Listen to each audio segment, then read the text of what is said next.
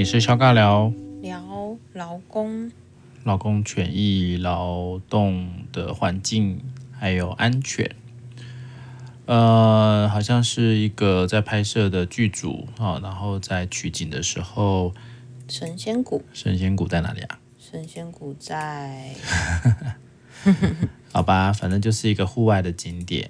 然后导演呃，摄影啊，不是导演，摄影师跟摄影助理，好像应该是说摄影师跟收音师，收音师，OK，嗯，那就他们就不慎，知道怎么讲呢？不小心 滑落溪谷。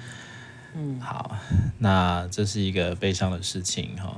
那好像好像，当然当然，后续大家比较多关注应该是那个炎亚纶的发言嘛，对不对？对，嗯，他说了什么呢？嗯，他说在公司如果没有，就是那个制作公司多曼尼、嗯、没有积极处理之前，他是不会去回到拍摄的状况的。他会希望说。嗯这些长期血汗的状况应该是要被正视的，而不是说好像这么快的又在继续投入工作，所以他会期待他们是有一个，嗯，算是对于劳权这件事情有一些解套吧，对不对？是，嗯，或者是有一些大动作的调整。嗯，说实在的，我们一直都蛮知道什么剧场工作，应该说演员吧，或者是一些呃演艺人员吧，是很辛苦的。对，但是当然，呃，一部作品的产出，工作人员一定是很重要的一环呐。对，那我不知道欸，因为这个产业说实在，我们也真的不了解。但如果说大家的镁光灯焦点都是打在这些明星的身上，很多时候，也许后端的这些工作人员也真的会相对的很辛苦哦。对啊，其实我觉得，嗯，我们不是很常看金马奖啊，或是说，呃，很多颁奖奖项嘛。然后其实每次大家都还是会 focus 在男主角、女主角，或是说哪些演员。走红毯，嗯，但是其实很多时候，就像一部电影或是一一出剧，他们真的要完成，背后真的有要好好大的那个团队才可以去把它给撑起来。然后甚至是说少了一个人，其实这出剧可能就流掉了，或者说他没有办法这么的完整。但其实我们真的是蛮习惯就看呃荧幕前面表现的那个样子，因为那其实那是最最直观可以看见的嘛。对啊。那虽然现在好像。像是漫威啊，或其他的电影，其实渐渐都会设计出彩蛋这种东西，就是希望你可以留到最后，就是把那些名单都看完，或者说可以呃，我觉得某部分也是留给这些人真的被看见的机会吧。但其实当然，大家还是是因为彩蛋所以才留下来。但像呃炎亚纶在说的这个事情，其实韩国以前。应该是说，韩国一直以来也都会有相关的血汗劳工这件事情。嗯，他们其实有电视剧，然后他们要配合编剧，然后又要拍摄，然后每周又要出两集的量。那其实对工作人人员来说是非常吃不消的，常常就是不断的熬夜，然后做特效啊、配字幕啊，然后甚至是说怎么样去配音，怎么样去让整部剧可以完成。他们其实就是。还蛮辛苦的，可是这个辛苦常常就会被被说啊，那反正如果你不做的话，我再找别人来做就好啦。嗯，觉得这些东西是就像是好多行业一样，就是他们的辛苦其实是没有这么被看见的，甚至是说有点还是像免洗块一样吧，就觉得说这本来你进来这个行业，你就可能就要耐得住苦，或是说你就应该要呃好好的做下去，不然其实还是会有很多新人可以来取代你。嗯哼。嗯，但其实这样真的是，我觉得有时候，当我们呃都没有把焦点放在这些人身上的时候，他们的权益也更不会被看见，或是也没有办法得以去做调整。对啊，所以所以在这个时代，对于劳权这件事情啊，或对于呃工作者到底要呃怎么说呢？我觉得可能长期的资本主义，或者是这种好像以呃。怎么说？就是以最后结果为一个依据。那很多时候最后结果，也许它的过程是不被看重的。所以你你有没有办法产出这件事情，好像就会变成是你做不做得到，但是他已经不是在管你是不是一个人了。我觉得那都还是一样，在在现代主义底下用比较是非人去人化这件事情去看待劳动这件事，所以越来越强求的是效率啊、产值啊。你应该拥有什么样的能力啊？然后你应该达成我们公司什么样的期待啊？但越来越少去从一个他也是一个人，也是跟我们一样活生生的人这件事情去考量。所以好像对于权利、呃人权或是劳权这件事情，其实是越来越被轻忽的。因为我都不把你当人啊，哪来的人权这件事啊？你都不是人了。嗯，唉，所以所以其实也也就讲回到。在呃礼拜天的时候，呃马街医院淡水马街就是一样会有有护理师被病人攻击哈暴力事件，但可能我们有非常多院内的护理人员，还有他们的护理工会，他们对于护理师又受伤这件事情啊，因为其实蛮多的嘛，我们就看到是疫情的这段时间啊，或者是长期就常在急诊啊，急诊门诊相关的暴力。那尤其是呃，疫情有很多就是什么呃，刺伤护理师啊，对不对？哦，就是有一些是因为、嗯、因为不想被隔离啊，然后觉得自己的这个不应该被这样子对待啊，等等，然后就出手伤人。那当然，护理师很辛苦的地方，就是因为他们长期都是在第一线啊，也也是最容易接收到各种暴力的呃人员啦。但在这个过程当中，呃，国家呃相关的主管机关还是医院啊机构，到底怎么去看待这件事情？就像我们讲的啊，如果今天你就觉得说，哦，好，受伤是日常，或者是受伤我就给你补偿，但我没有去好好去想到底为什么事会让你受伤，那永远它只是一个不断重复的一个过程。那也许也会对从事这样行业的人来说，就是充满了各种不尊重，或充满了各式各样的，呃，不被当人看。我其实蛮想去讨论，不想不被当人看这件事情到底有什么影响？哎，你应该也很多不被当人看的例子吧？其实我还好，应该是说不被当人看。我觉得那当然就是要看说，那他把我当成什么？就是说是当成机器吗？当成鳄鱼？当成？还是当成动物吗？还是当成什么？我觉得这其实是还是有一些差异的。我觉得人很容易就会忘记说，眼前这个人他是一个活生生的人，嗯，就他有情感，他有需要，他有工作以外可能会需要被关心的地方。是，但一旦开始工作之后，就会变成是你在这个工作岗位上，你就会被需要要求做到足够的绩效啦。或是说你应该要承担你应该承担的责任。那你刚才在说我有没有被不被当人看的经验的时候，我觉得我比较有经验，应该会是被当成好用的机器吗？我还以为你刚刚讲的是都是你不把别人当人看。没有没有没有没有，我是说就是会觉得说呃，反正这只是再多加一点点工，那这个多加一点点应该还好吧。就是对你来说应该不会到太负担，嗯，或是说你可以再承担，嗯，然后反正这些东西是大家彼此互相啊，或是多多帮忙，我觉得这些东西是比较常见的。可是它其实就是很隐微的，背后里面是呃很多都是大家可以呃互相帮忙。如果你真的不行，还是要说。但是其实很多时候是真的说了之后，有没有机会有调整的可能性，或是说还是那个场域。有没有空间让你做调整？那倒是另外一回事。就把你当超人看是吗？嗯，我应该也还没有到这么优秀到超人的等级啊。但是我觉得当成机器人，或是说产生产线上面的某一个部的机器人，对啊，应该还是会。嗯，我觉得这是比较容易被形塑的样子吧。OK，但是巨人化这件事情很容易在我们的社会里面就无限上纲，哎，对不对？然后像你、啊、像你刚刚讲，就会是用一些文化的一些压迫去去让你就范啊。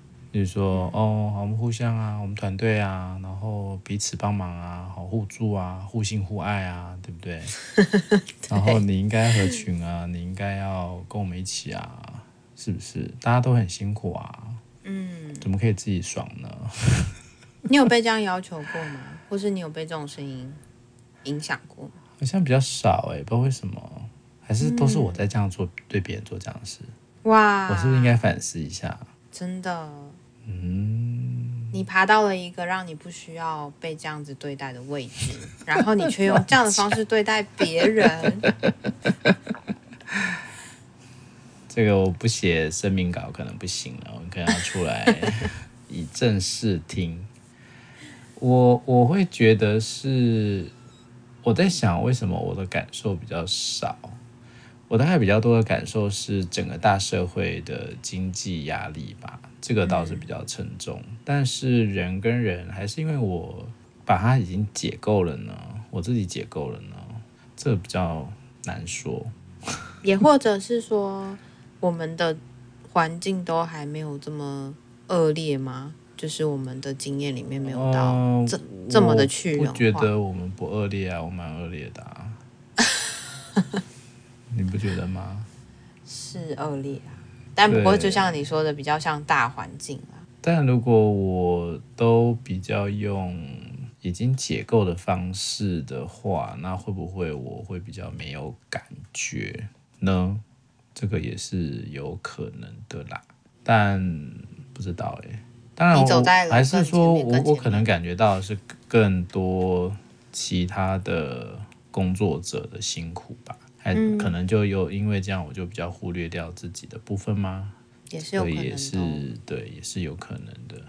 对，但对我来说，我绝对是有感受这个事件对劳动权益的一个问题啦。对，因为毕竟我们长期在医院嘛，我们所看到这些护理师，真的就是呃，不知道该说什么好。可能对我来讲，也是在一个我无能为力的状态，或者是我在尽力帮忙的一个状态里面，就已经理所当然了吗？好难哦。我觉得你今天好多问号哦，就是好像很多时候在一个环境待久了，也努力去做了该做的事情之后，还是长成某个样子，或者是某些事件不断发生的时候，的确是会让人家感觉到无力的。尤其是这些人又是很靠近你的人，然后你也很清楚的看见他们。我觉得那要说在受苦嘛，就是那个受苦是你也很难去帮他们分担，或是很难去直接的去把这样的状况给做调整。是啊，我觉得在某个情况底下，好像我们在做的事情总是徒劳无功的感觉吧？嗯，对不对？虽然我们知道，我们清楚我们做的事情对对方是有意义的，但是。呃，那个系统性会重复再来的一个状态，好像不是我们可以很轻松的去打破的。那真的也就会造成你刚刚所讲的是，嗯，深深的无力感。我觉得对系统这件事情的确是蛮有感觉的，从小小的家庭系统，然后到你未来社会的系统，然后或者说更庞大的文化系统，嗯、我觉得这些每一个系统里面都有太多东西会。捆绑住一个人，或是让一个人觉得不自在跟不舒服。嗯、很多时候，我们站在这个角色的时候，也会去反思：说到底，我们能听的、能做的、能回应的，甚至是好像一次 OK，能量补足了，第二次呢？第三次呢？到底有多少能量可以去再让自己充电，或是让自己重新去面对？嗯、这其实是一个，我觉得那就有点像是。对啊，像你说的是无力，然后也有一种好像就是在这个角色上，好像也真的想不到能够再做些什么了。嗯哼，尤其是如果对我们来讲，那个声音发声是这么重要的话，那什么时候可以有这些声音呢？其实我们从以前录。Podcast 到现在，我们谈了好多无奈的现况，然后那个无奈的现况就真的是，它是用年来计算的吧，不断的在发生。嗯，然后这些无奈的现况是，我们都知道它需要时间，可是每次过了一段时间，又会想，那它还要多久多久的时间才可以再调整或是再改变？对啊，对啊，例如说像解散教育部讲了那么久了，对不对？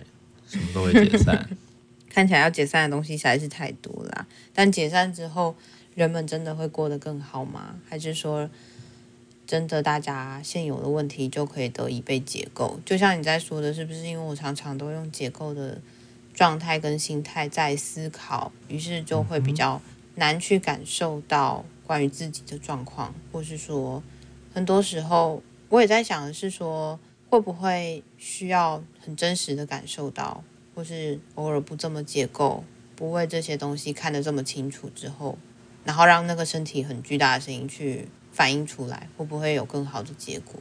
但对我们工作心理工作者来说，我觉得那是相对比较困难的啦。是啊，因为我们就是，尤其我们都是比较是从后现代的观点来看嘛，所以这个怎么看这件事情，有时候看久了，好像也会比较看得到我们想要看的那个部分，但那个部分到底对于我们现在的个案的帮忙是什么？嗯，或者是你也才真的看得到太多对立的部分，或者是难以撼动的部分，这个对我来讲，可能真的。可能真的看久了会麻木哦，或者讲解散教育部讲那么久了，就是会麻木哎，它 就变口号了。不过我觉得这个东西是的确是今天晚上带来的一个很好的反思，到底我们的学习或者我们的思考，然后他会怎么去建构我们的看见，或是真的带带着这样的看见跟案主在对话跟工作的时候，他又可以得到什么样的反思，或是他得以因为这些看见。呃，比较解脱吗？还是说，很多时候在那个当下，他需要的是更多其他的东西？是啊，我觉得那真的蛮难的，而且很多时候，尤尤其是我们在讲劳权这件事情啊，到底怎么样会让人看到这些的重要性？因为很多时候，我觉得那也是一个比例的问题啊。今天大家都只看到是我们要要什么最好的产值啊，然后要最低的成本啊，哦，要赚最多的钱啊。或者是要有最大的利益化的部分啊，那我觉得很多时候，如果这个比例不去调降一点的话，我们根本没有办法去看到这个最底层关于人这件事情的核心，好像永远就会只卡在那种呃，我们没有钱啊，没有钱怎么拍？那就省钱啊，省怎么省？那就有一些安全装备必要啊，或者有一些需要的设备，我就用人人工代替啊。但人工这件事情，它可能。应该是更贵的，但我们往往把人工看成是最便宜。这其实也是我们跟西方国家很大的不同啊。西方国家基本上人工是最贵的，因为他们是把人的价值放的比较高的。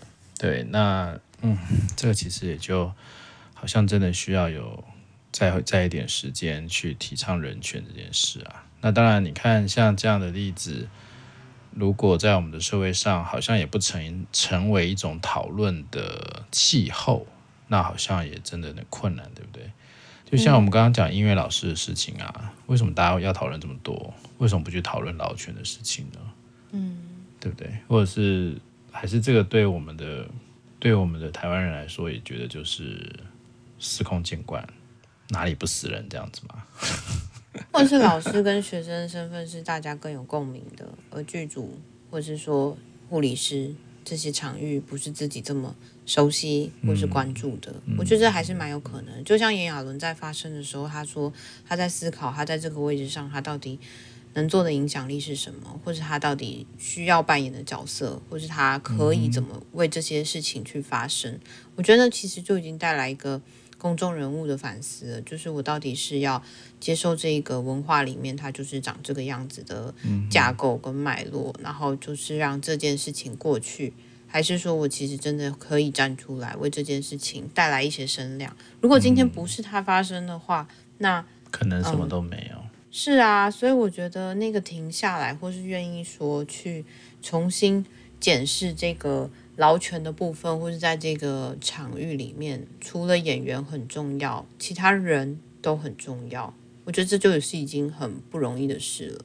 嗯嗯嗯，所有人都很重要了哈，无论我们。之前讲的老师啊、学生啊、演员啦、剧组人员啦，哦，但是我觉得那个有点像是说，如果每一个人心里面都能够把每一个人都当成人，那一定会有更好的结果啦。如果我们真的能够正视每一个人，他都有他的权利，也都有他应该被尊重的地方哦，那我觉得，哎，这个世界会更美好。